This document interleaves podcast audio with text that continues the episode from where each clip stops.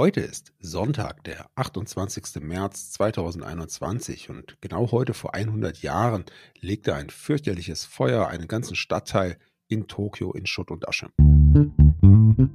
Was geschah heute, vor einem Jahr, vor 10, 50 oder 100 Jahren? Was geschah vor Jahr und Tag?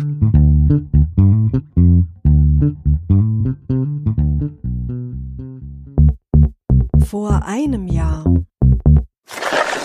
Während es in Europa vor einem Jahr erst so richtig losging mit Corona, wurden am 28. März 2020 aus dem Corona-Epizentrum Wuhan erste Lockerungen gemeldet. Die Abschottung der chinesischen Stadt wurde teilweise aufgehoben, Züge fuhren wieder und Kontaktbeschränkungen wurden entschärft. Gleichzeitig galten weiterhin strenge Maßnahmen wie persönliche Registrierungen per QR-Codes und natürlich Maskenzwang, der deutlich weniger streng in Deutschland in den nächsten Wochen Querdenker und Corona-Leugner auf den Plan rufen sollte.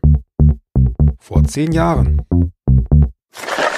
Am 28. März 2011 wurde die Auswertung der 2010 durchgeführten Volkszählung in New York veröffentlicht. Demnach waren weiße Bürger in der Ostküstenmetropole zum ersten Mal in der Minderheit. New York City ist heute mit rund 8,3 Millionen Einwohnern die bevölkerungsreichste Stadt der USA.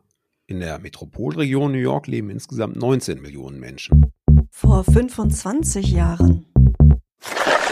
Der Landtag von Brandenburg beschloss am 28. März 1996 die Einführung eines Unterrichtsfaches Lebensgestaltung, Ethik, Religionskunde. Das Fach sollte einen Beitrag zur Werteerziehung und zum interreligiösen Verständnis leisten. Die Einführung war von scharfen bildungs- und religionspolitischen Auseinandersetzungen begleitet worden. Vor allem die Kirchen lehnten das Fach ab und verwiesen darauf, dass etwa der konfessionelle Religionsunterricht im Land Brandenburg nicht den Status eines ordentlichen Schulfaches erhalten hatte. Der Streit wurde später mit einem gerichtlichen Vergleich beigelegt.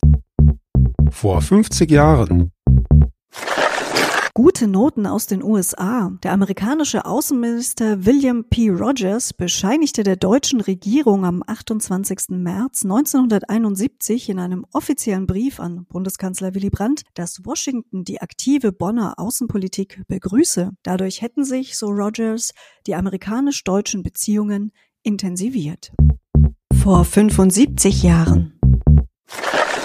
Am 28. März 1946 wählte das argentinische Parlament in Buenos Aires den bisherigen Innenminister Juan Domingo Perón zum Staatspräsidenten des Landes. Am selben Tag vor 75 Jahren wurde Wubo Ockels in den Niederlanden geboren. Der Physiker war der erste Niederländer im Weltall. Ein halbes Jahr zuvor war zwar bereits der gebürtige Niederländer Ludwig van den Berg ins Weltall gestartet. Dieser war zum Zeitpunkt seines Raumfluges allerdings bereits US-Bürger. Nach Ockels wurde auch ein Asteroid benannt. Zudem war er auch Träger des Verdienstkreuzes erster Klasse der Bundesrepublik Deutschland. Wobo Ockels starb 2014 in Amsterdam. Vor 100 Jahren. Sebastian, was hat es mit der großen Brandkatastrophe in Tokio auf sich?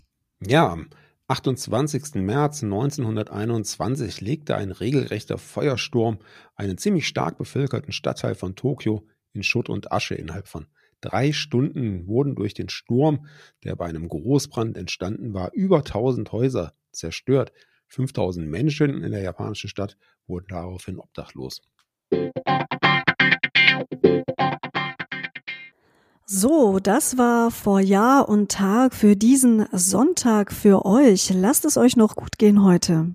Ja, und schaltet auch morgen wieder ein, denn morgen beginnt die neue Woche und ganz früh morgens sind wir wieder am Start mit einer ganz frischen neuen Folge von Vor Jahr und Tag. Wir freuen uns auf euch. Bis dahin sagen wir Tschüss.